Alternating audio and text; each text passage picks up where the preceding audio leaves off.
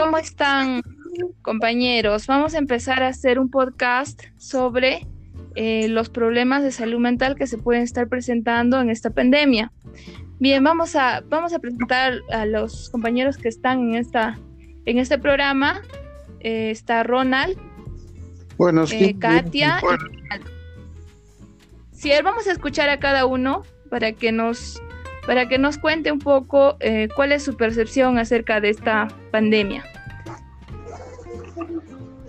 Bueno, es una pandemia que está afectando al trabajo, a la alimentación, a, las, a la vida social, el estilo de, estilo de vida y está creando problemas de salud mental como de, la depresión. Gracias, Ronald. Bien, vamos, va, Katia, ¿estás ahí? Sí. Sí. Hola, más. Bueno, yo creo que mm, bueno, hay varias cosas que se están acentuando, ¿no? En general, en realidad tampoco la sociedad está tan saludable, digamos, en, en ese tema de salud mental. Así que ahora se están acentuando más las cosas, yo creo. Pero bueno, este, en esta coyuntura, yo creo que lo que más se está viendo es que mm, de repente la gente se siente más, este, tiene más estrés, puede ser, y también se siente más vulnerable.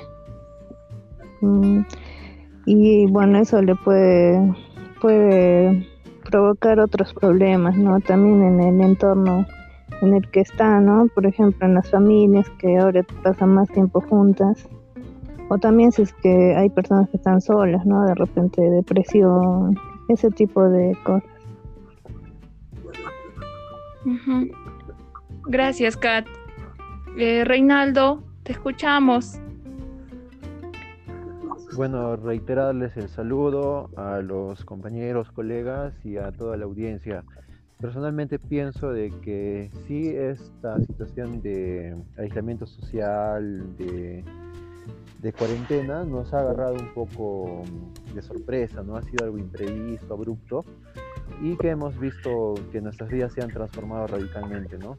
A una situación, a unas condiciones que no estábamos acostumbrados, que es estar en la casa, no podemos salir a, a las justas, podemos ir a comprar alimentos, ¿no? Entonces eso nos ha agarrado un poco desprevenidos y estamos viendo que la vida o como han dicho los compañeros, ¿no? los, estilos de vida están cambiando y es un cambio que se puede observar en varias etapas, ¿no?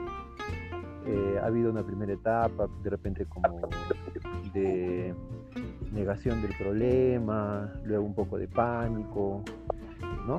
Bueno, creo que eh, hay como una especie de etapas que provoca esta situación de aislamiento social entonces, yo personalmente he visto que estamos en una etapa como de recuperación o de afrontamiento, ¿no?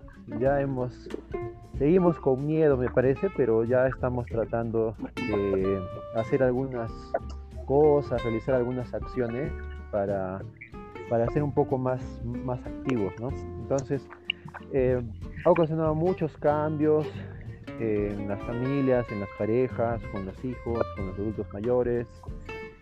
Y em, pienso que es algo nuevo de lo cual vamos a tener muchos aprendizajes y vamos a salir muy transformados cada uno de nosotros y también el mundo en general va a cambiar, ¿no? ya no va a ser el mismo, el mismo de antes y esto va a generar un, un tema de adaptación, ¿no? Tenemos que aprender a adaptarnos a estas nuevas circunstancias, ¿no?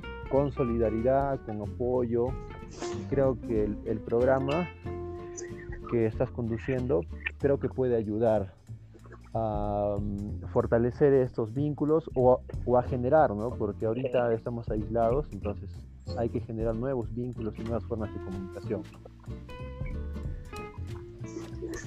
Claro, sí, eh, también coincido con ustedes que esta, esta pandemia está presentándonos nuevas situaciones que tenemos que enfrentar, ¿no? Entonces, eh, por este contexto están apareciendo problemas de salud mental o está cobrando mucho más fuerza problemas que ya las personas tenían y ahora pues están, se están agravando de repente.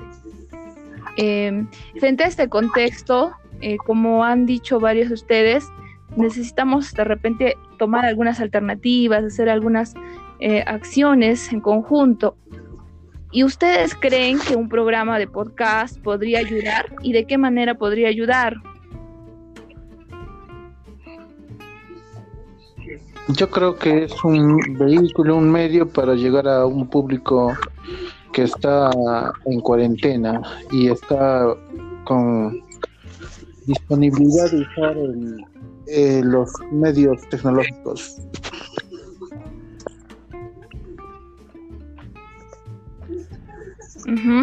Claro. Eh, sí, a mí, también me parece que, podría ayudar el, programa de podcast y de repente eh, estamos viendo esto como una prueba, ¿no? Entonces de repente podríamos enriquecer como la forma, eh, la forma en que lo, lo, vamos a realizar, de repente el tema del guion también que es muy importante y el tema de el tema de de la transmisión también, porque de repente no se va a escuchar muy bien. ¿Qué piensan ustedes? Sí, creo que es un reto producir este podcast, ¿no? Y que pueda ayudar a viabilizar esta ayuda, esta especie de, de apoyo que nosotros debemos brindar como profesionales, ¿no? Y también ayudar a que la misma gente genere sus propios mecanismos de apoyo sin necesidad a veces de contar con un profesional, ¿no? Creo que eso también se puede generar. Y particularmente estoy muy interesado y con muchas expectativas de poder tratar de construir una, un tipo de ayuda, no solamente clínico tal vez o, de orientación psicológica solamente, sino que sea un poco más psicosocial o social, ¿no? O sea, ayudar a las personas a que nuevamente se organicen, si es que anteriormente no se han organizado, em, a establecer, a ayudar a establecer esos mecanismos de apoyo, de colaboración, de ayuda mutua, ¿no? Mediante redes, mediante grupos de apoyo, mediante ese tipo de, de comunicación no presencial, ¿no? Porque eso también plantea un reto en cuanto a las maneras de comunicarse, ¿no? Entonces pienso que de esa forma el programa puede apoyar mucho a la comunidad, a los barrios, a la ciudad en general, para poder afrontar y para tener las herramientas necesarias y tener este soporte psicológico, emocional y social también.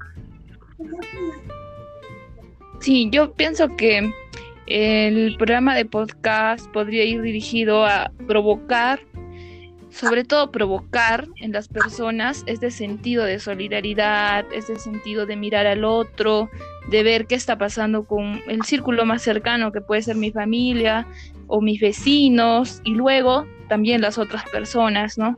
Entonces, estoy de acuerdo con esta idea de que podamos incidir en ese espacio, no, solamente dar algo eh, como profesionales, sino provocar que esas personas mismas hagan algo por otras personas que están a su alrededor.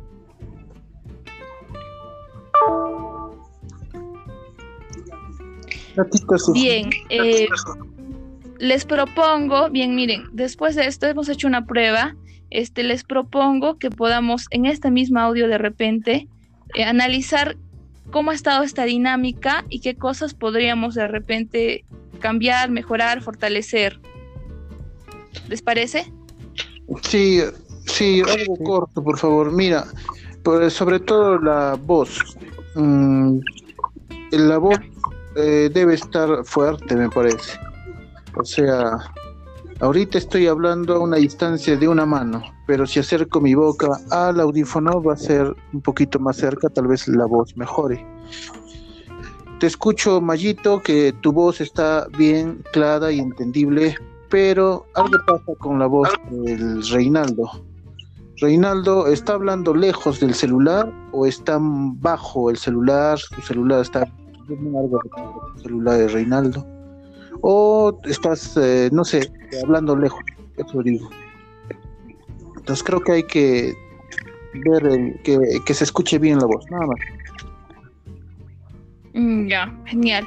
Yo he visto un poco el tema del, del guion. Este, creo que el te, em, no sé si un programa así como una entrevista estaría bien. Me parece que sería más idóneo algo así como una conversación, ¿no? Poner un tema y hacer como una conversación entre dos personas o tres personas y pueda fluir la, comunicación más que una entrevista, porque creo que me atraería más la idea de la, de la conversación.